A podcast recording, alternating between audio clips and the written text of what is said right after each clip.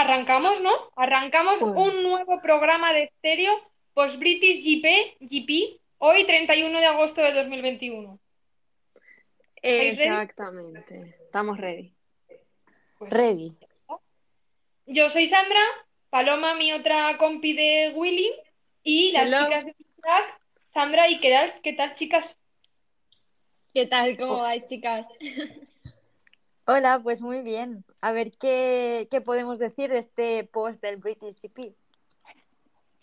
Muchas Bueno. cosas que contar, mucho... han pasado muchas cosas, así que le damos al play y ya está. Pues sí. Vamos a Y sobre todo, sobre todo la categoría de MotoGP ha sido la que más titulares nos ha dejado.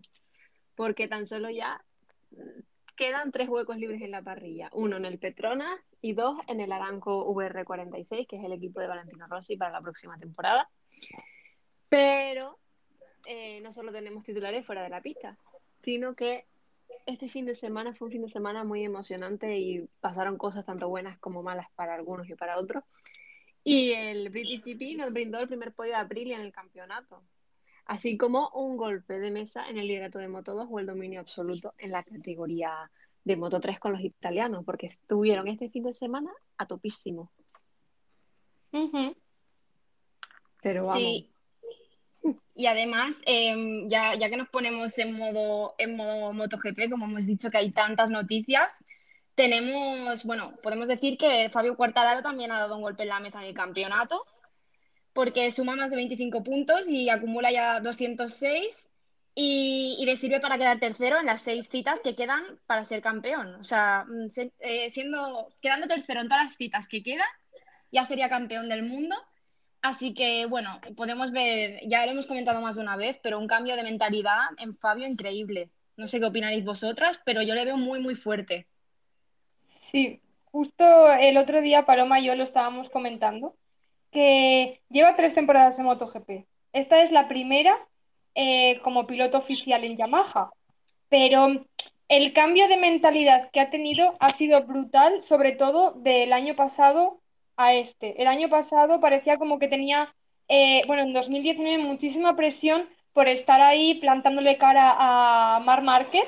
Eh, al final no, o sea, le plantó cara, no pudo conseguir mucho más allá, pero fue un, un buen año para él. El año pasado, cuando Marc Márquez no estaba, eh, tenía toda la presión de ser él el que tenía que conseguir las cosas. Y yo creo que esa presión le pudo e hizo que de estar arriba eh, terminase bajando totalmente. Y este año se le está viendo eh, dominar absolutamente toda la temporada y que tiene muy, muy, muy complicado que se le escape el título este año. Sería, eh, mm, se tendrían que alinear todos los astros, pero en el sentido contrario, para que Fabio Quartararo este año no fuese campeón del mundo. Pues sí, yo opino como tú, Sandra. Yo creo que este año la mentalidad de Fabio, yo es que lo sigo desde hace mucho tiempo y le recuerdo en el fin de Repsol, o sea, era la misma mentalidad de que lo veías venir y decías, es que va a ganar. Y este fin de semana lo he tenido un poco complicado después de la caída y que era un circuito que no sabían cómo, cómo iba a reaccionar, pero Fabio, o sea, es que está intratable en carrera. Y de ritmo, yo creo que ahora mismo es el, el mejor piloto de la categoría en ritmo. Que unas carreras sean mejor, peor, también depende de neumáticos, eh, meteorología y todo como para todos los pilotos, pero esta, esta temporada está muy bien.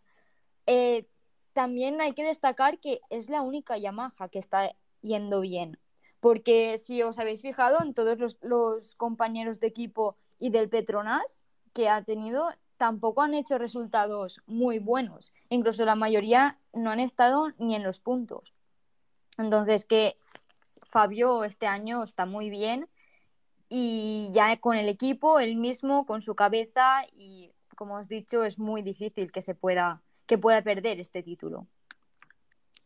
completamente, mm, completamente difícil, ¿no? Porque al final es lo que, lo que decían, que la temporada pasada, pues, al no estar Mark y al haber sido él en 2019 quien le, quien le plantara cara a Mark, era el, el más favorito. Encima comenzó ganando las dos primeras carreras y se esperaba muchísimo más de lo que pasó. Pero se ve que durante el invierno trabajó mucho, sobre todo la parte mental, psicológica, que siempre hemos dicho que es muy importante en este deporte. Y, y este año está sacando lo mejor de sí mismo y demostrando lo que debería haber demostrado antes, pero más vale tarde que nunca. Aunque para mí no es tarde porque al fin y al cabo es un piloto joven, que es su primera temporada con una Yamaha oficial y como bien decía Sandra, Sandra de, Sandra de On The Track, es la única Yamaha en pista que está dando resultados. Así, así. Y no sé si Keral quiere decir algo, es que me quedo callada por si ella habla, Sí. pero Sí, es que me da, claro, como no os estoy viendo, es muy complicado para mí, porque no quiero abrir la boca, digo, vaya que moleste. Pero, pero sí, totalmente suscribo lo que decís y, y, bueno, para mí yo creo que Fabio ya lo tiene súper encaminado y, tendría que pasar algo muy grave como para que ya no le, o sea, no pudiera ganar el campeonato. Quedan aún seis carreras y, y puede pasar muchas cosas, pero teniendo en cuenta que el siguiente es Joan Mir, el, perseguidor, y está a 65 puntos, si no me equivoco. Eh, yo creo que Fabio, si ahora todo marcha como él quisiera y como todos queremos que le vayan, ¿verdad? Porque ya pobre le toca, eh, yo creo que tranquilamente ya lo tiene hecho y no hace falta, no hace falta que, bueno, es que es lo que hemos dicho, con una tercera posición en todas las carreras que quedan ya le serviría. O sea que yo creo que lo tiene bastante encarado y bastante bien, la verdad. Muy mal se tendrían que dar las cosas para que no, para que no fuese así y confiamos en que, en que siga yendo como hasta ahora porque pues, se lo merece. Siguiendo en- con el segundo escalón del podio, eh, hablamos de Alex Rins. Paloma, yo creo que estarás muy contenta. Hablamos estoy de súper contenta. que por fin se sube al podio. Después de seis ceros que ha tenido a lo largo de esa temporada, se quita por fin esa espinita que tenía clavada, ¿no? Y ha sacado el Rins de la temporada 2019-2020 y que admite que está súper feliz porque no lo ha pasado nada bien durante estos meses. Eh, sabían que tenían moto, que tenían ritmo, eh, que las cosas podían salir bien, pero por una cosa o por otra siempre terminaba yéndose al suelo cuando estaba en las primeras posiciones, no podía completar por eh, X motivos eh, veía como que su compañero de equipo le estaban yendo las cosas mejor. Eh, ha tenido que ser duro para él durante todo este tiempo, pero por fin se puede ver que de verdad Alex Rins tiene ese, ese ritmo para poder luchar por, por, muchas, por muchas cosas, ¿no? Sí, totalmente. La verdad que yo esta última temporada eh, me estaba súper muy triste por, por Rins porque de verdad que yo creo que es un piloto que, que tiene mucho talento y que de verdad tiene madera de campeón. Y, y realmente lo hemos visto ahí en muchas carreras en el pasado, luchando, pero por una cosa o por otra siempre se va al suelo o siempre le ocurre algo. También tuvo una lesión esta temporada, justo antes del Gran Premio de Cataluña. Y, y yo creo que no han ido para nada a su favor eh, las circunstancias de esta temporada. Así que ojalá, ojalá esto sea el primer, el primer podio de muchos más. Y a ver si es verdad que a partir de este gran premio podemos verle ahí luchando. Porque la verdad es que si una cosa tiene esta temporada es que hay muchos juegos, hay muchas personas que pueden ganar y que pueden hacer podio. Y está siendo la verdad que para mí una de las mejores temporadas. Sí, la verdad que a Rins pues ya le tocaba un poco tener un buen resultado porque ha caído mucho, se ha lesionado y vemos que la, que la Suzuki está sufriendo, pero tampoco va tan mal. Eh, mira, ha hecho podio, le tocaba a Rins y ha tenido un buen fin de semana, creo yo. Sí, completamente. Además es que, sobre todo las lesiones, ¿no? De estar recuperándose, de, de estar ahí fuerte intentándolo, porque la moto siempre ha estado, lo único, el único problema de la Suzuki en tanto esta temporada como la anterior era los sábados de clasificación. Eh, con el nuevo dispositivo que se implementó, porque lo tenían casi todas las motos y solo faltaba Suzuki, consiguieron esas décimas de más que les podían ayudar a estar en agudos directamente. Mir siempre ha tenido más suerte en ese sentido que Rins y, y las caídas tampoco han ayudado en carrera para Rins. Y bueno, es que, es que ya le tocaba, sinceramente. Yo que cuando veo un piloto que es tan trabajador, tan, tan bueno y con madera de campeón, como decía antes de Keral, y no les salen las cosas, es que me da sentimiento, empatizo demasiado con todo el mundo. y, y, es eso, ¿no? Además que el, el, año pasado acabó tercero en la general y su objetivo para esa temporada era quedar segundo, porque el anterior había quedado cuarto, entonces era como quería subir un escalón a escalón hasta llegar a ser campeón. Y este año se le han torcido las cosas, pero bueno, no me cabe duda de que algún día llegará a estar ahí delante otra vez.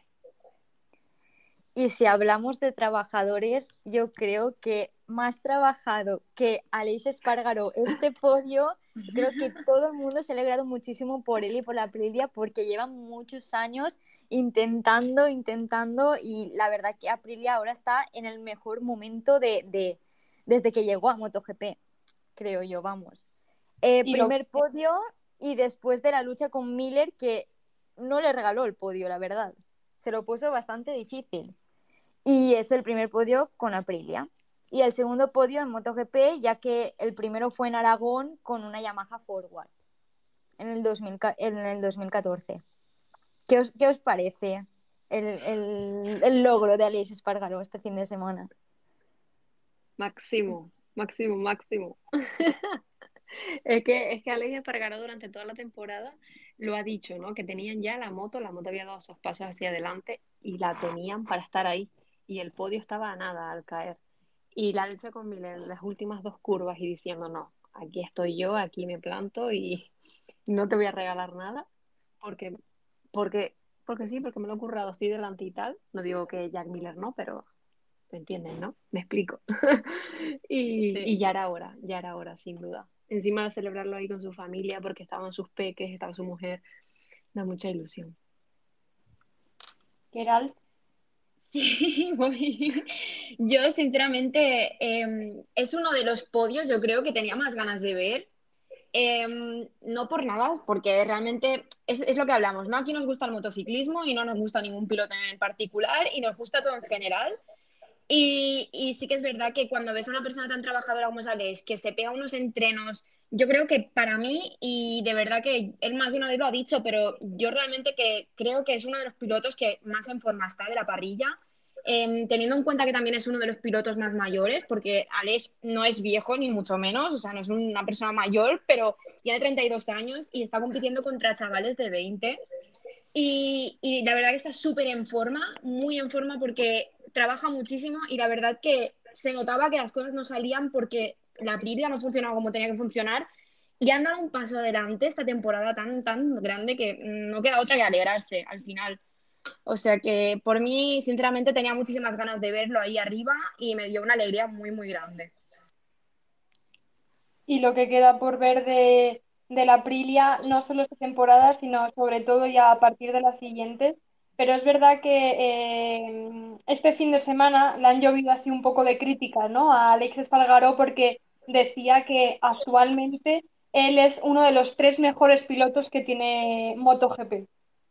Eh, no vamos a entrar en eso porque al final cada uno tiene su opinión. Si él lo considera, pues es totalmente respetable. Eh, pero sí que es verdad que dijo que este fin de semana, precisamente este fin de semana, solo Fabio Quartararo tenía mejor ritmo que él. Y estando como estaba y viendo los resultados que se habían visto en, los, en, en las jornadas de entrenamiento, eh, daba esa sensación, ¿no? De que había pocos pilotos que podían ver, eh, que podían estar un pasito por encima de Alex Espargaró y que se, si no hubiese estado en el podio hubiese sido muy, como muy triste, ¿no? Pero muy triste en el sentido de, jolín, qué pena, porque al final es lo que estabais diciendo, estaba trabajando mucho para, para estar, a, a estar ahí y, era cuestión de, tiempo que lograse el podio. Y ahora esto pues tiene que mantenerse y seguir trabajando para seguir subiendo escalones y que el tercero sea el segundo y por qué no una victoria. Y con su futuro compañero de equipo que también hablaremos de él ahora. Pues sí, la verdad que ha sido un podio merecido. Se lo merecían, tanto como Aprilia como E, después de tanto tiempo trabajando. Sí, a mí la celebración, por ejemplo, golpe. me puso, de verdad que yo cuando vi cómo celebraban, me puse hasta, me emocioné hasta yo porque pensé, de verdad que, o sea, se nota, claro, para Yamaha una victoria es una victoria y está súper bien, y más si te estás jugando el campeonato, pero para una marca que, que hasta hace nada eh, tenía recursos, o sea, muy escasos de recursos, entonces yo creo que eso fue lo que más me emocionó, ¿no? Que dije, jo, es que es mucho trabajo y mucho sufrimiento y les ha costado, pero ahí están. O sea, que ya podríamos decir que tenemos aquí más igualdad que nunca de constructoras y la verdad que muy bien.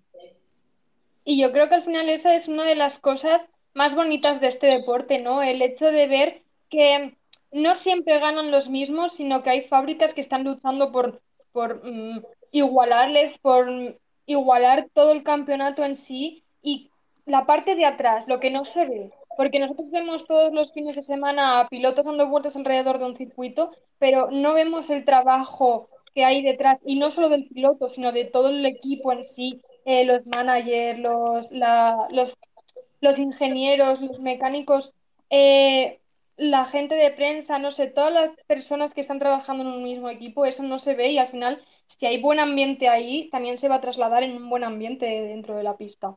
Entonces, eso es muy, muy importante. Y Alex Espargaro con Aprilia este fin de semana, pues ha demostrado un poco eso también.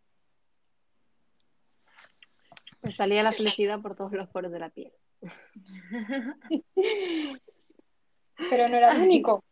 No, no era el único, porque a, él, a su hermano, a Paul Espargaró, eh, también le salió este fin de semana la felicidad por, todo, por todos lados.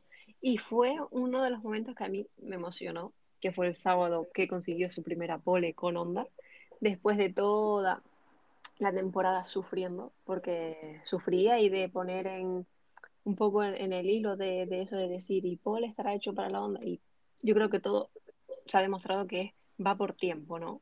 Y a él le faltaba adaptarse y cogerle el ritmo a la Honda, se la ha cogido, y creo que esta va a ser la primera pole de muchas que, podré, que podrá conseguir. Y porque aún así, saliendo de la pole, lo pudimos ver dominar un par de vueltas.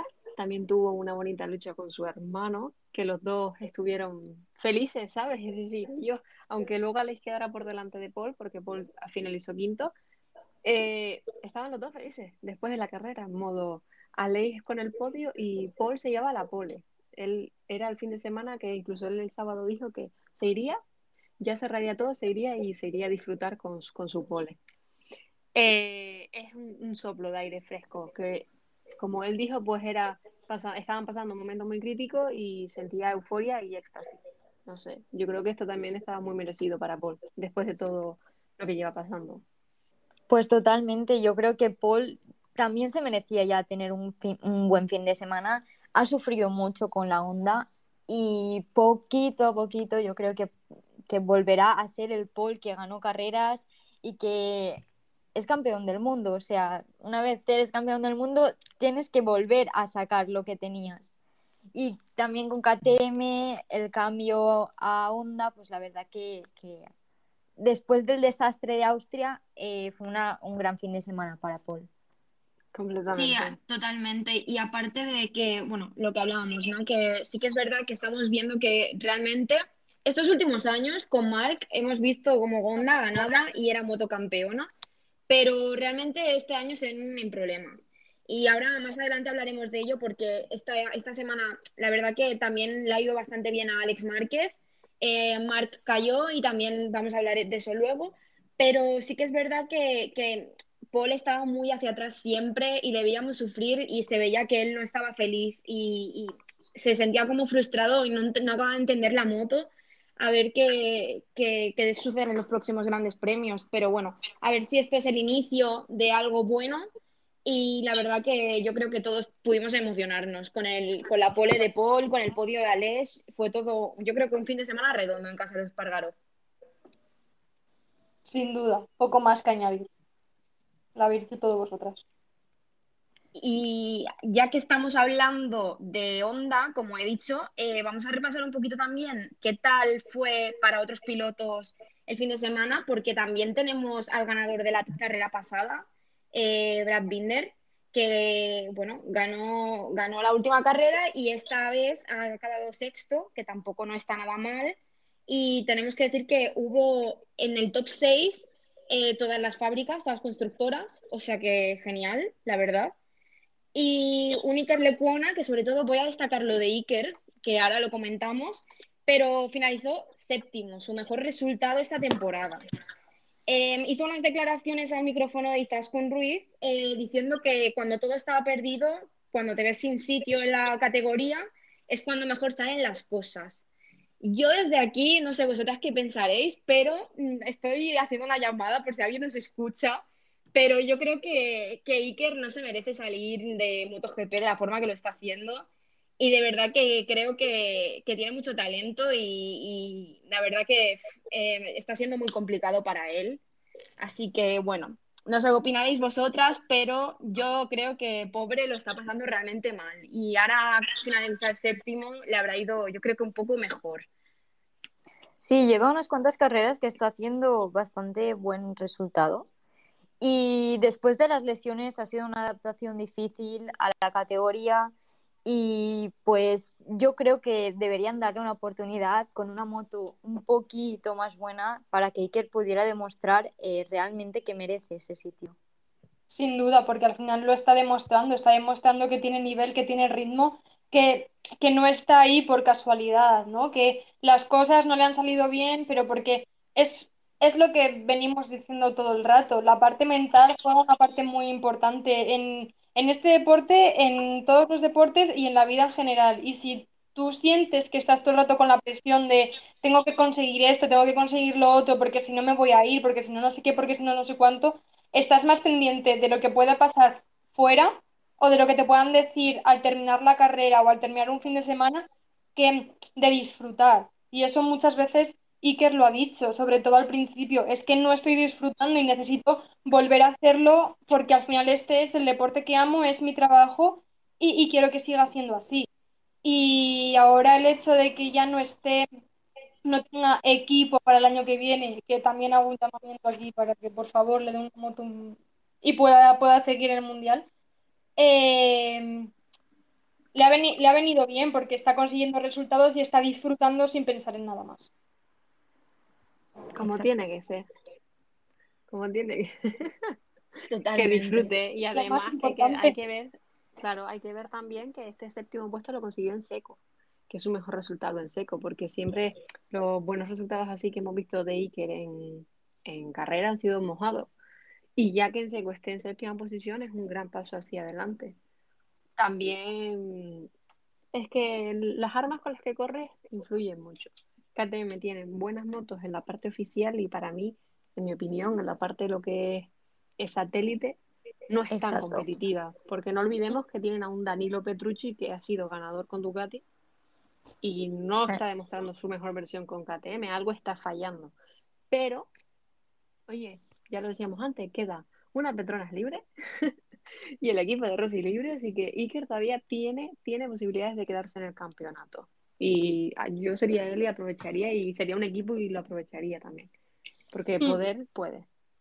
Sí, y si hablamos también de buenos resultados, también hemos visto a un Alex Márquez esta temporada eh, un poco ahogado con la Honda.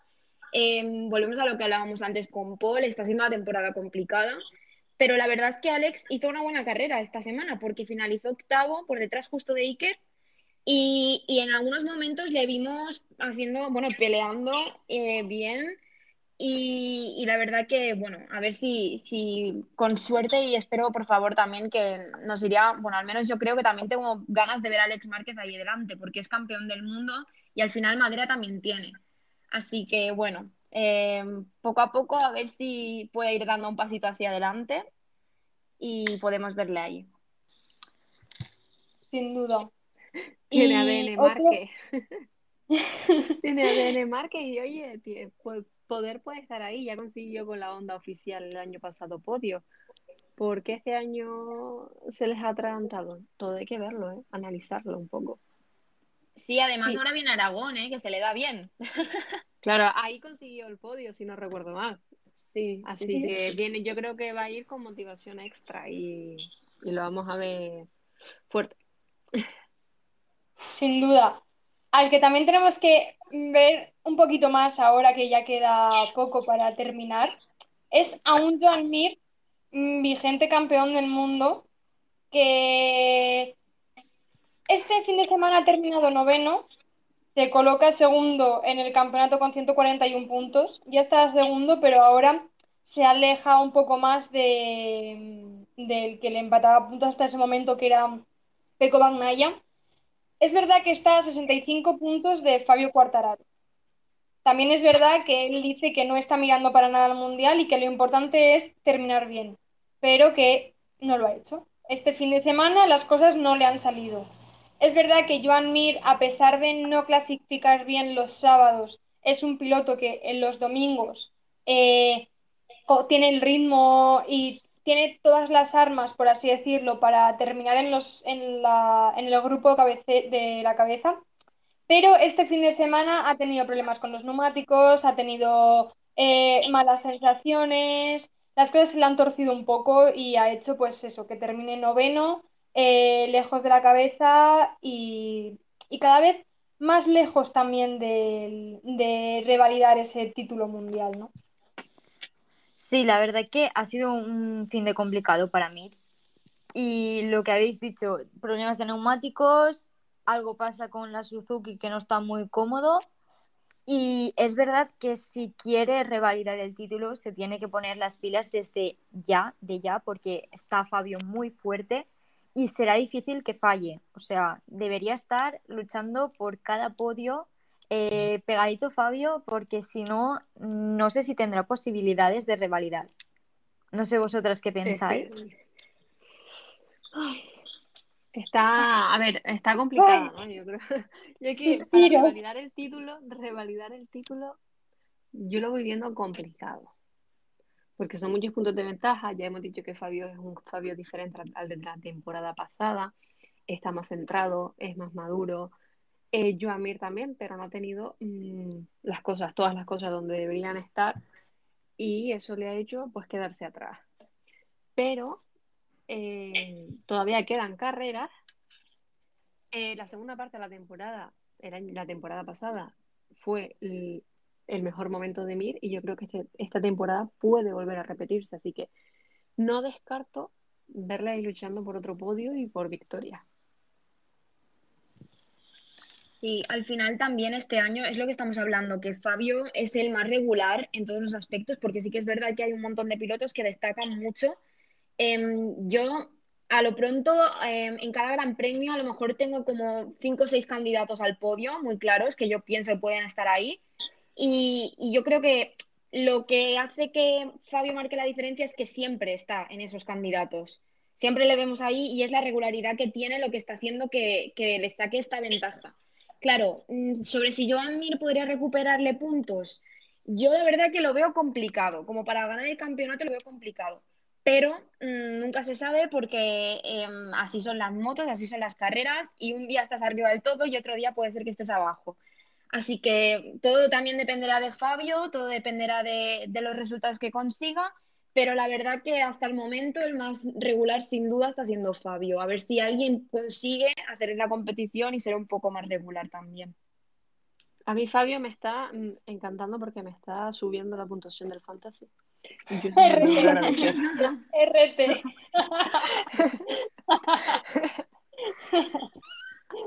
sin duda, sin duda, ¿eh? Sí, sí, sí. Te creo. Pues bueno, otro de los momentos yo creo que ha sido bastante importante del fin de semana ha sido la caída de Márquez, que se llevó por delante a Jorge Martín en la primera vuelta. Esa caída, perdona Sandra, esa caída, no sé Paloma, a mí me ha hecho perder muchos puntos en el fantasy. a mí también. Ya está, ya cerramos el ciclo. Perdón, cerramos el fantasy. Y nada, después Márquez fue a pedirle disculpas a Martín, que fue totalmente su culpa, se precipitó y le dijo a Martín que, no le estaba saliendo nada. Y es que vemos que da pequeños pasitos en entrenos, pero a Márquez le queda, le queda por, hacer y sobre todo en carrera.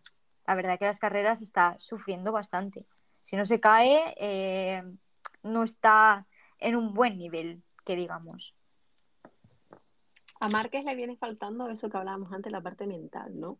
Él se vaya sintiendo mejor en su lesión, va sintiendo que puede dar esos pasos hacia adelante, caerse a grandes velocidades y tal, y volverse a poner en pie como si antes.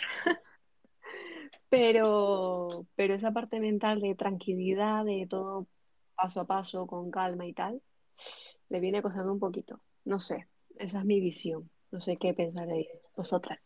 Yo ahí, peninsular, pero sí canaria.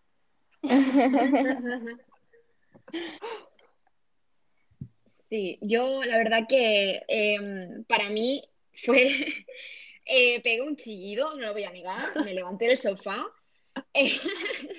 porque me supo fatal, primero de todo, que se cayera Márquez, pero es que más mal me supo que luego se fuera Martín al suelo, porque la verdad que estamos viendo a un Jorge Martín, que ya lo hemos comentado en, en otras ocasiones, pero si no hubiese sido por la lesión, no sé dónde estaría Martín, ni si posiblemente estaría luchando por el Mundial porque es una locura. En su año de rookie está haciendo unas carreras impecables y tenía buen ritmo durante el fin de semana, estuvo, estuvo allí en los, en los libres y en la clasificación.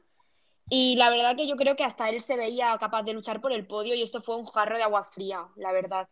Y aparte, aparte de sentirme mal por Jorge, ¿no? Porque mm, se le arruinó la carrera sin tener ningún fallo ni cometer ningún error eh, Mark, porque se ve que, o sea, está clarísimo que no le salen las cosas como él quiere y, y yo creo que, mm, sinceramente, hasta un nivel de frustración bastante grande, yo creo, porque mm, no lo ha tenido que pasar bien. No, está, está claro que Mark no está viviendo ahora mismo su mejor momento, eso ya se sabía, no es fácil volver de una lesión tan complicada, Eh, pero bueno, poco a poco se está viendo, se está viendo cómo va recuperando sus sensaciones, ¿no? Y es verdad que este fin de semana mm, ha cometido un error de rookie, por así decirlo, pero es precisamente porque las cosas no le están saliendo como a él le gustaría y no tiene todavía esa, yo creo, sensación de, de poder hacer lo que, lo que ha hecho hasta el momento. Pero bueno, eh, es lo que comentabais, una lástima por parte de los dos porque tenían muy buen ritmo este fin de semana eh, por Jorge Martín, que no se subió al podio eh, por tercera vez consecutiva, pero bueno, pues son carreras, no vamos a entrar más en polémica, pero ya está, son cosas que, que pasan y a pensar en Aragón no queda otra. Exactamente. Efectivamente. Y bueno, vamos a, a cerrar la parte de MotoGP, porque creo que ya solo queda comentar que Maverick Viñales hoy ha comenzado eh, su primer test con Aprilia. Durante el día de hoy y mañana tiene, tiene el test. Ya hemos podido ver las primeras imágenes de Maverick sobre, sobre la Aprilia y le queda muy bien. Y además se ha podido saber durante, antes de este fin de semana, si no recuerdo mal, o durante el fin de semana, que Morbidelli se va a la Yamaha oficial, que era algo que un poco ya lo sabíamos, ¿no? Era ese puesto, ya el nombre de Morbidelli, aunque no se viera, porque se lo merecía 100% después de todo su trabajo con Petronas. Y Dovizioso es el que vuelve a MotoGP con el Petronas tras un año de, de descanso. Es que es súper top, o sea, estamos volviendo a ver, a, o sea, volviendo a ver. Sí, porque vimos a Dani en Austria y ahora vamos a volver a ver a Dobby. Eh, yo estoy emocionada, no sé usted. Emoción. La emoción, totalmente. Sí, yo creo que está bien, ¿no? Volver a ver a Dobby.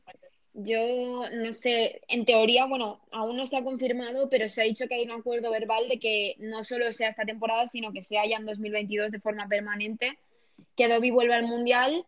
Yo la verdad que, bueno, tengo un poco una doble visión sobre este tema, sobre, sobre este tema, perdón.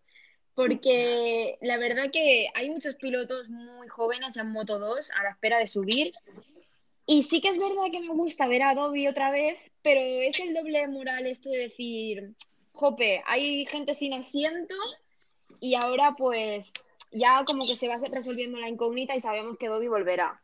Así que bueno, no sé, es esa doble, doble moral que, que le veo yo.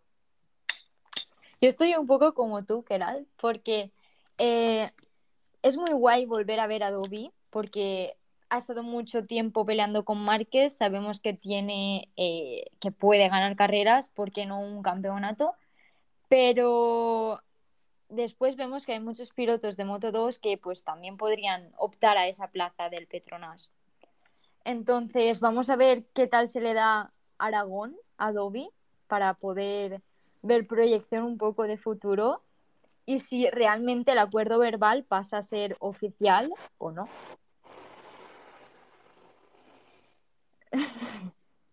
Ya Hola. veremos. Sí, no, es que no. Eh, es que pienso también un poco igual. Sí que es verdad que me hace ilusión volver a ver a, a Dobby por todo lo que aporta para el campeonato, pero mm, es, es también turno, ¿no? Ya de ver a, mm, a pilotos que vienen por detrás que, que se merecen también una plaza en, en MotoGP. Pero bueno, pues mm, ya veremos a ver qué, a ver qué pasa, poco más puedo decir.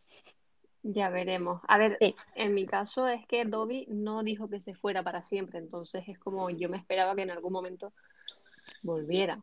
No fue como Dani o Jorge Lorenzo que dijo me voy y me voy para siempre, me retiro. Él dijo que se iba a tomar un año sabático. Así que que volver, que eso no quita que los de Moto2 no tengan, no, no tengan esa oportunidad, ¿no? Es decir, se la merecen, porque hay muchos pilotos con talento. Pero, pero si no llega a ser en Yamaha, Dobby, yo creo que en Ducati lo hubiéramos vuelto a ver. Aunque las Sí. plazas están muy aseguradas ahí, ¿no? Pero, pero ver, volvería en en algún realidad- momento. En realidad el tema de Dobby sí que es verdad que yo creo que tiene que estar un poco arrepintiéndose de esa, porque también fue un poco acuerdo mutuo de, de fábrica y piloto el no renovar, porque Ducati sí que es verdad que lo quería en sus filas y el piloto pues no se acaba de sentir del todo eh, bien en, en la fábrica. Yo creo que este año, bueno, ya lo hemos visto que Ducati es súper competitiva, a carreras más que otras, la verdad. Pero bueno, no sé, a ver qué tal se le da la Yamaha. Yo creo que si, si se le daba bien pilotar una Ducati, en Yamaha no tiene por qué tener problemas. Así que vamos a ver qué tal en Aragón, como comentaba Sandra, y, y bueno, a ver, a ver qué podemos decir de Dobby para el próximo, para el próximo post. Y a otra cosa mariposa, ¿y por qué no pasamos ya directamente a Moto 2? Que en Moto 2 también están las cosas ahí muy calentitas. ¿Algo más que añadir de. MotoGP, chicas? Yo creo que ya está todo. Pues estupendo. Pues pasamos a Moto 2, porque en Moto 2, como decíamos al principio, también se ha dado así como un golpe encima de la mesa por parte del líder. El líder es Remy Garner, que ha ganado este fin de semana y se aleja de Raúl en la lucha por el Mundial. Ya son 45 puntos de ventaja sobre el español y 52 sobre eh, Marco Bezzecchi, que es tercero.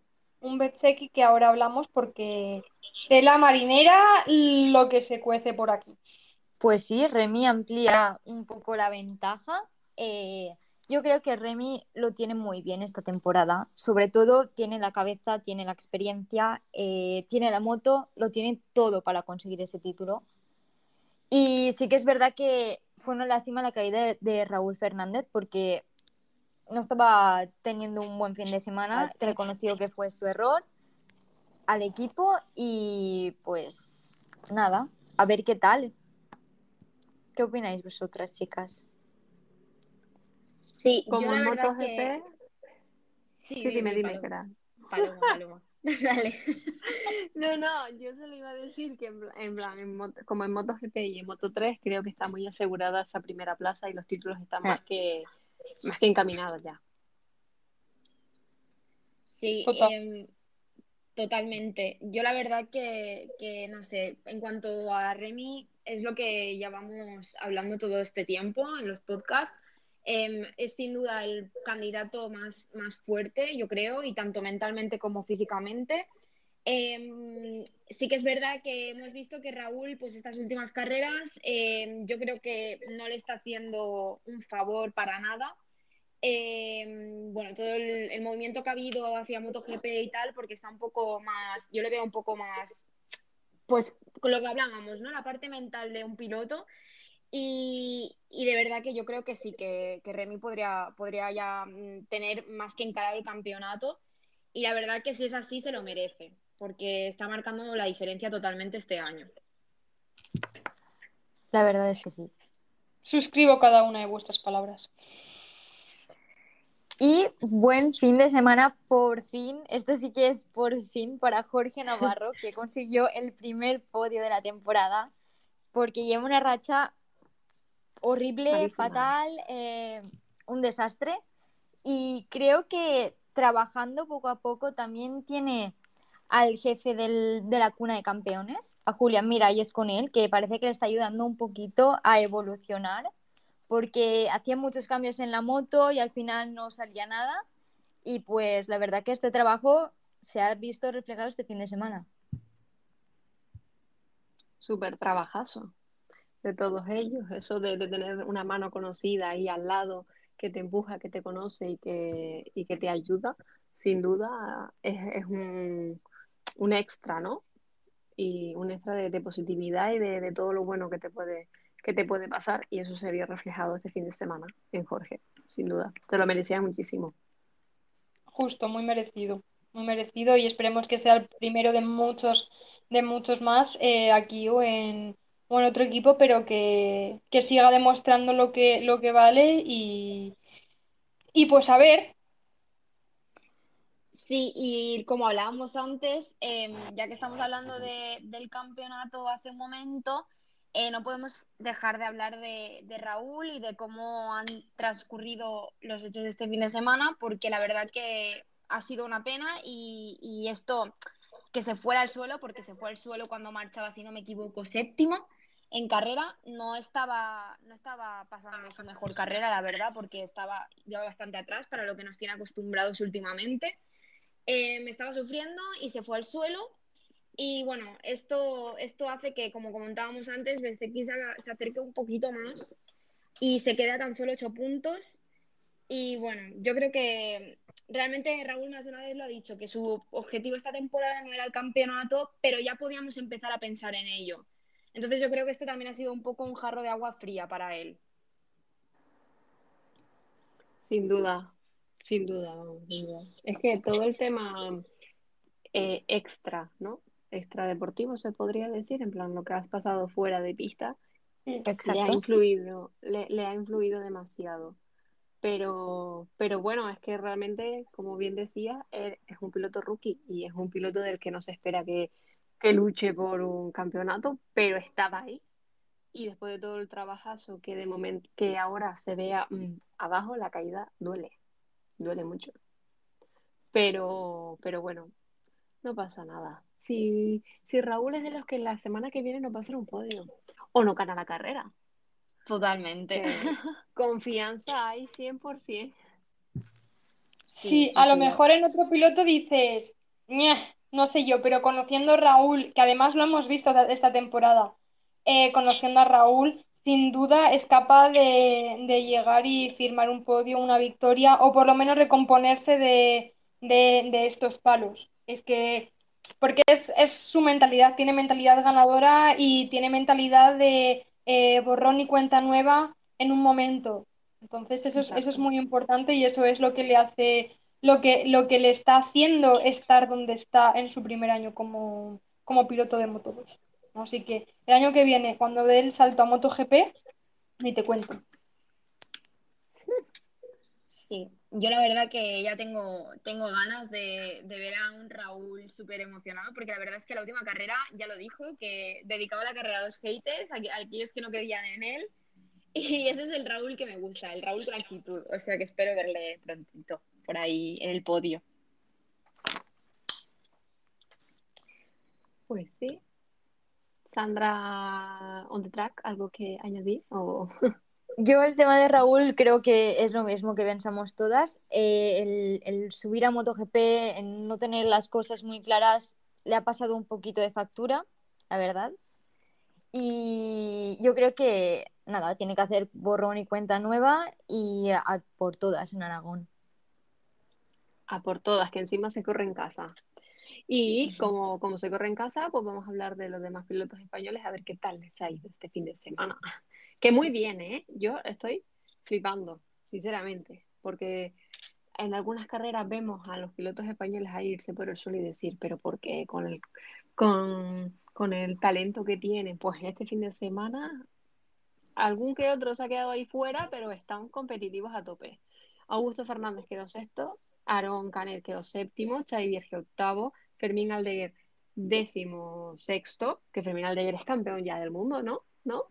Exactamente, es campeón del europeo. efectivamente. ¿Eh? Ya tenemos Ya. campeón del europeo. Ya tenemos, ya tenemos campeón y quedó decimosexto ahí a, a un poquito de los puntos. Eh, luego Albert Arenas decimonoveno, Marcos Ramírez vigésimo y Héctor Garzó, mm, muy a nuestro pesar, pues se fue al suelo. Pero bueno, Héctor Garzó también es de esos pilotos que para la siguiente carrera se recompone y bien nos entra ahí en los puntos y nos da una sorpresa y una alegría.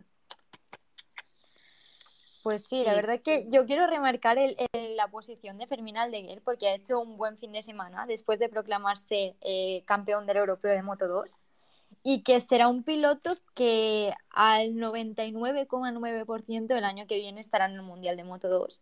Ha hecho una temporada increíble, o sea, es que mejor imposible en el europeo de Moto 2 y se merece, se merece el sitio y se merece tener buenos resultados como ya ha demostrado. Sí, también, ya que, ya que hablamos de destacar pilotos, yo creo que, como decía Paloma, muy buen resultado para los nuestros, porque estamos viendo ahí consecutivos a Augusto, Canet y Vierge, pero la verdad que podemos remarcar y podemos decir y afirmar ya que, que Augusto está en un buen momento, ¿eh? Porque ya sabemos que el año que viene será compañero de, en KTM eh, de, de Pedro Acosta. O sea que yo, la verdad que Augusto, mm, de cara al año que viene, no lo descartaría yo, ¿eh? Como, como eh, candidato al Mundial. No. Aquí realmente nos han demostrado que no se puede, no se puede menospreciar a ninguno. Todos están ahí y como en MotoGP nos dieron la, la sorpresa el año pasado y el más constante se llevó el campeonato y este año más o menos igual, pues en Moto 2 y en Moto 3, 6. Idem. Exacto. Y ya está. Y poco más. Y ya está, Ya estaría. Es que lo decís, lo decís todos vosotras para que voy a añadir algo más.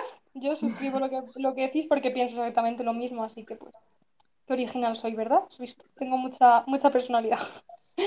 No, pero es Está verdad. bien, es que- coincidimos. claro, coincidimos. coincidimos. Si no coincidiría, diría, por mí no estoy de acuerdo, pero como no es el caso, pues ya está. Cerramos Moto 2, abrimos Moto 3. Yes. Abrimos Sí. Moto 3. Abrimos Moto 3. En Moto 3 nos hemos encontrado este fin de semana dos carreras, diría yo. La primera, la del ganador, y la segunda, la que viene eh, siendo la lucha por el campeonato. Eh, vamos a cerrar así como el capítulo ya de- del líder indiscutible de este fin de semana, que ha sido Romano Fenati, que es un veterano en la categoría, pero tan solo tiene 25 años. Que es que tampoco es aquí un, un Valentino Rossi que tiene 40 años, no, tiene 25 años, lo que pasa que lleva mucho tiempo en- siendo piloto de Moto 3, ha ido, ha vuelto, tal. Pero bueno, este fin de semana eh, ha liderado absolutamente todas las sesiones. Los libres, el warm-up, la clasificación y, como no podía ser de otra forma, la carrera. De principio a fin se ha visto un Romano Fenati totalmente diferente a lo que lleva siendo Fenati durante toda la temporada. O sea, eh, ha sido increíble el dominio absoluto que ha tenido el italiano. Y en el podio le han acompañado otros dos italianos. Ha sido un podio 100% eh, italiano, completado por eh, Nicola Antonelli y Denis Foggia. Así que pues fin de semana redondo para, para Italia en este Gran Premio de Gran Bretaña. Y sí, y pasamos a la segunda parte de carrera, que, o la segunda carrera que has dicho tú, Sandra. Y la verdad que ha sido un fin de semana muy, muy complicado para los dos primeros clasificados en la general, eh, Pedro Acosta y Sergio García, que se complicaron un poco la vida en los entrenos, pasaron por Q1, eh, ninguno de los dos logró eh, superar la Q1. Y en la carrera, pues estuvieron en el grupo de, del 10 al 17, 18, si no me equivoco. Al final, eh, Pedro quedó un décimo y Sergio se quedó fuera de los puntos.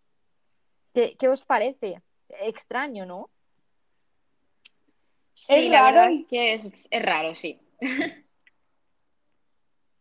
Didi habla, ¿qué tal? No, no, me sabe mal que no os veo y esto es. Eh, pero, pero bueno, sí, sí, totalmente. La verdad que, bueno, ya lo dijo Pedro, que se presentaba en un circuito donde no había corrido y que iba a perder puntos. Em, la verdad que me sorprende más ver atrás a Sergio, que ya, bueno, que ya ha corrido alguna vez allí y la verdad que mm, lo ha pasado mal este fin de semana, lo ha pasado mal y se ha notado. Y al final que no pudiera coger ni un punto, la verdad que supo mal porque estaba allí, iba luchando en el grupo de atrás, entre el 10 y el 16, como decíamos antes, y al final, pues mira, mm, quedó por atrás, 16, y no pudo, no pudo puntuar, y esos cinco puntos, pues son cinco puntos que se lleva ya Pedro de ventaja. Y, y poco a poco ya va, ya va pues encaminando un poco también el Mundial. Sí, precisamente pero dice, vengo a un circuito eh, en el que voy a perder puntos, pero es que más que perder puntos, los ha ganado. Igual las cosas no han salido como él quería, pero el hecho de que él haya cogido cinco puntos eh, como ha cogido y que su principal rival por el título no haya cogido ninguno, le hace ser más líder todavía del campeonato. Es verdad que da rabia ver eh, un Sergio García que no ha podido puntuar después de la carrera, de cómo se están eh, desencadenando las cosas eh, a lo largo de todas las vueltas, eh, porque al principio parecía que lo que hacía Pedro lo hacía Sergio, lo que hacía Sergio lo hacía Pedro. Estaban ahí en un momento de... Estaban más pendientes también al principio un poco de quedar el uno por delante del otro que precisamente el acercarse al grupo de la cabeza o al menos intentar acercarse al grupo de la cabeza para rascar más puntos. Luego al final eso pues hizo que ninguno de los dos pudiese tener el mejor resultado posible, pero es verdad que a Pedro pues le ha salido bien las cosas y pues mira, cinco puntos más de ventaja sobre, sobre el piloto de Burriana. Yo creo que lo más importante de, Pedro Acosta esta, esta temporada es la mentalidad. O sea, me parece brutal que sea tan seguro con lo joven que es, siendo un rookie en la categoría, me parece que el juego psicológico que lleva y cómo puede estar afectando a Sergio esto, es que me parece, o sea, como, no sé, un piloto súper maduro. Es que no, sé cómo definirlo para, para que se llegue a entender, ¿sabéis? Sí, yo Tiene, creo que mucha ¿eh? gente detrás, sí. Mucha gente detrás que le está ayudando a, tener esa, esa mentalidad eh, de alguien seguro eh, y al final de, una de un piloto ganador con apenas 17 años y en su primera temporada como rookie y en su temporada que precisamente rookie está siendo el que, el que está liderando prácticamente todas las carreras. Entonces, esa, mm, esa mentalidad, esa fuerza que está teniendo este año está llamando incluso casi más la atención que su forma de pilotar y eso que ya es decir. Exacto. Eh, yo se lo comentaba a Sandra Willy. que el otro, día, el otro día que estábamos hablando, quien dice el otro día dice ayer o tío, eh, que precisamente era lo que decía Sandra on the track. que la parte mental, ¿no? Eh, Pedro en esta carrera, mm, por un lado, yo diría que ganó el campeonato ya, porque él se encargó de hacer lo que tenía que hacer, que era mantener a raya a Sergio, no le dejó en ningún momento hacer su carrera. Estaba ahí diciendo, yo vengo aquí a perder puntos, pero tú vas a perder más que yo. Entonces, Tal cual. Eh, yo, mientras quede por delante de ti o quedemos pegados, me viene genial, pero no te voy a dejar ir. Y eso fue lo que hizo y eso ya, eh, en mi opinión, es de mentalidad de campeón y se llevó el título a la saca. Totalmente. Eh, a falta de seis carreras, pero lo tiene más que asegurado. Sí, sí, sí. sí, Sí, sí, total. Estamos viendo, mm, yo creo que algo que hacía tiempo que no veíamos y era un rookie em, con esta mentalidad tan fría, porque es que es lo que hablamos. Al final em, le ves las declaraciones a los micrófonos, es que parece que está siempre tan tranquilo y que tiene siempre la situación tan controlada que es, es no sé, es que no, no, hay, no, hay por dónde definirlo porque es que no, no sabría cómo definirlo. Es increíble. No, hacía mucho que no veíamos algo así. Y si no tiene la situación controlada, a ti te hace creer que la tiene controlada. Que la tiene. Yo creo que eso es lo más importante de todo. Sí, creo que todos los tres líderes de las tres categorías están en un nivel mental que nunca habían estado. Y por eso, aparte de la regularidad, y a mí me gusta hablar de suerte en las motos, pero la están teniendo, la verdad.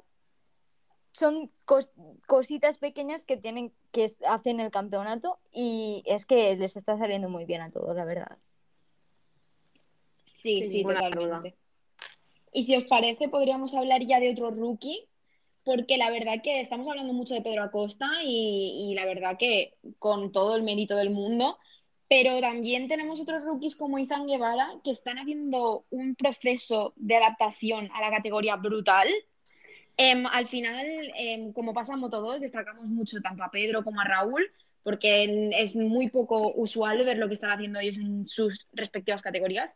Pero Izan Guevara, Telita, la semana pasada, bueno, la semana pasada, la carrera pasada, eh, vimos a un Izan que en las últimas vueltas puso el turbo y parecía un cohete y va a pillar el, grupo cabecero yendo muchos segundos por detrás y lo mismo le ha pasado a esta carrera, o sea, luchando por el podio con Denis Foggia hasta el final. Yo la verdad que mm, me pareció increíble y Ethan, de hecho, es campeón de la European Talent Cup y también del Mundial Junior de Moto 3, o sea, qué talento hay. Yo no sé cómo lo visteis vosotras, pero yo me estaba mordiendo las uñas comiéndomelas, vamos, porque estaba más nerviosa por la tercera posición que no por nada. RT. La verdad que Ethan está dando pasos de gigante. Está, claro, está eclipsado porque lo que no es normal es lo de Pedro. Pero creo que la adaptación de Ethan está siendo súper buena. Tiene un muy buen equipo. Creo que tiene detrás muy buena gente que le están aconsejando muy bien. Obviamente hay mejores carreras y peores, pero yo creo que eso todos los pilotos y más siendo rookies. Pero Ethan tiene mucho que decir. Creo que le falta, por ejemplo, estas últimas carreras, un poquito a principio de carrera. Porque se queda un poco en el grupo de detrás y claro, cuando reacciona ya, ya se ha hecho un poquito tarde. Pero Parece que se queda dormido. Pero en el momento que se pone, yo creo que, va a ser un muy buen piloto, incluso para luchar por el campeonato eh, la temporada que viene. Yo también lo creo. Eh, sin ninguna duda, vamos. Ha tenido eh, una temporada, bueno, está teniendo una temporada eh, de rookie total, porque empezó muy bien, porque al principio nuestros estéreos, Sandra y yo lo comentábamos, que los resultados de Isan eran muy también para, para tenerlos en cuenta. Luego tuvo ahí como un pequeño bajón, pero ha vuelto a resurgir de, su, de sus cenizas, como se suele decir, y está haciendo un papelazo. Y claro, tener un buen equipo, buena gente detrás que te aconseje y te lleve ahí por buen camino, que no te que no te presione, ¿no? Porque le han dicho muchas veces, ya los hemos visto por televisión, decir, es su año de adaptación y le estamos diciendo que disfrute sobre la moto y sobre todo que aprenda. Y Isan creo que está teniendo un aprendizaje muy, muy, muy bueno. Y que se nota muchísimo cuando disfrutan encima de la moto. Eh, al final, cuando, cuando empiezan en esas categorías y están viendo que hay pilotos que no que sean mejores que ellos, pero que precisamente ya están más adaptados a, sus respectivas pues, a sus respectivas categorías, ellos van a disfrutar y al final cuando disfrutas y no piensas en nada más, es pues, lo que comentábamos un poco antes con Iker Lecuona, ¿no? que salen salen los mejores resultados. Y es que sin duda es lo que, lo que estamos viendo, porque ellos mismos no se ponen presión de tengo que ser el mejor rookie o tengo que ganar el campeonato, no, que se nota que están ahí simplemente pues porque les gusta este deporte, quieren disfrutar y, evidentemente como todos quieren conseguir los mejores resultados, pero poco a poco ya irán viniendo, ya irán llegando, eh, vamos a disfrutar y las cosas saldrán. Y mientras estemos trabajando y disfrutando, ya está. Y es lo que se está viendo. Exactamente. Sí, la verdad que, bueno, em, pudimos ver también a un Jaume Masia que estuvo luchando también en el grupo, el grupo que perseguía al podio y la verdad que, bueno, Jaume también le está costando, pero bueno, finalmente acabó sexto, eh, Carlos Tatay eh, décima, en la décima posición, eh, Pedro Acosta ni tan mal al final pudo salvar un poco los muebles porque venían de bastante atrás, tanto él como Sergio García. Como hemos comentado, pues eh, Pedro pudo puntuar, cinco puntitos al bolsillo, no van mal. Un décimo, eh, Sergio García décimo sexto, Xavi Artigas décimo octavo, que como sabemos viene de pasar el COVID, dar positivo en COVID, o sea que, bueno, igual eso también le ha retrasado un poquito el llevar tantas semanas sin competir. Y bueno, eh, ya un poquito más atrás encontramos a Adrián Fernández, en el puesto 19 y Jeremy Alcoba en el décimo, o sea, perdón, perdón, en el 21. Exacto. No eh. Jaume Masia yo creo que siempre está, pero le falta un poquito. Le falta algo. No sé qué le falta porque eh, tiene talento, tiene motos, eh, ha ganado carreras, eh, pero no es regular. Y eso por la lucha del campeonato pues influye. Influye, es que es, yo creo que es lo principal, la regularidad. Después, eh, Carlos Tatay, yo me alegro muchísimo, muchísimo por Carlos porque vaya temporada que lleva y se merecía ya por, por fin un buen resultado. Creo que es, de todas las carreras que ha hecho, creo que es la mejor, el mejor puesto en carrera, si no me equivoco. Creo que quedó el 12 en una y lo- diría que es del, si no la mejor, de las mejores. Y, y yo creo, y tampoco había corrido en Silverstone. Entonces creo que ha sido un gran fin de semana también para Carlos. Y Xavi Artigas es un poco de los rookies el que más está sufriendo junto con Adrián Fernández, pero que esta carrera han estado en el grupito de la lucha por los puntos, que tampoco ha sido tan catástrofe. Y por último, Jeremy Alcoba, pues es extraño que en unas carreras esté tan bien y otras tan atrás. No sé qué opináis vosotras de- del resumen de este de españoles. Sí, Yo coincido final- totalmente Sí, contigo, sí, Sandra. sí, total, sí. Hemos hecho aquí un mini resumen. Es que lo de Jeremy, Hay que poner en contexto. Claro. Jeremy, sobre todo, también estuvo delante. Si no recuerdo mal, estuvo en el grupo de Pedro y de Sergio, estuvo ahí y, y salió delante porque clasificó eh, Hmm. eh, en el top 10, si no recuerdo mal. Y entonces fue como un poco extraño que acabara tan atrás. Eso es cierto. Y lo de Carlos Tatay, vamos, eh, super top, porque es cierto, ya lo merecía con esa lesión de ese pie, cuánto ha sufrido y ya ahí me, mm, mola mucho.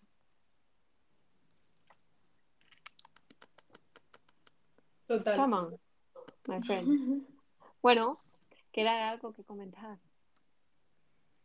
Eh, pues yo creo que en cuanto a resultados estaríamos, ¿no? Yes, ahora no quedaría más nada. No. Cuéntanos movimientos, Paloma, así para concluir. Movimientos, movimientos. Como hay movimientos en MotoGP, en Moto2, en Moto3 también.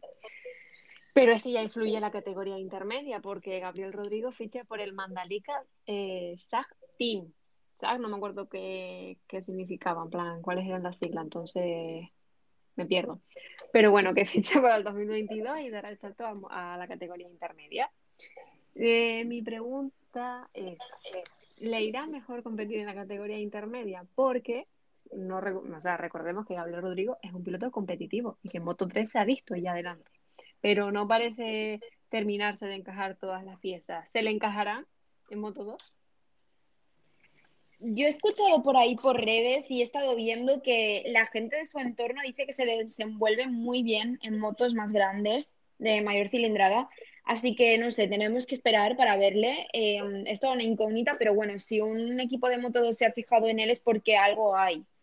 Entonces, eh, se ha criticado mucho a muchos pilotos porque suben cuando no dan resultados y luego se ha demostrado que a veces pues no son todos los resultados, sino, sino bueno, el, el rendimiento del talento que tú tengas. Yo le daría un voto de confianza a Gabri, la verdad, porque yo lo, lo estoy viendo sufrir este año y bueno, a ver si el salto a Moto 2 le ayuda a lograr mejores resultados, que yo creo que le hacen falta. Totalmente. Ya está. Eh, 100%. Pues sí, pues sí, no hay más que comentar, amigas.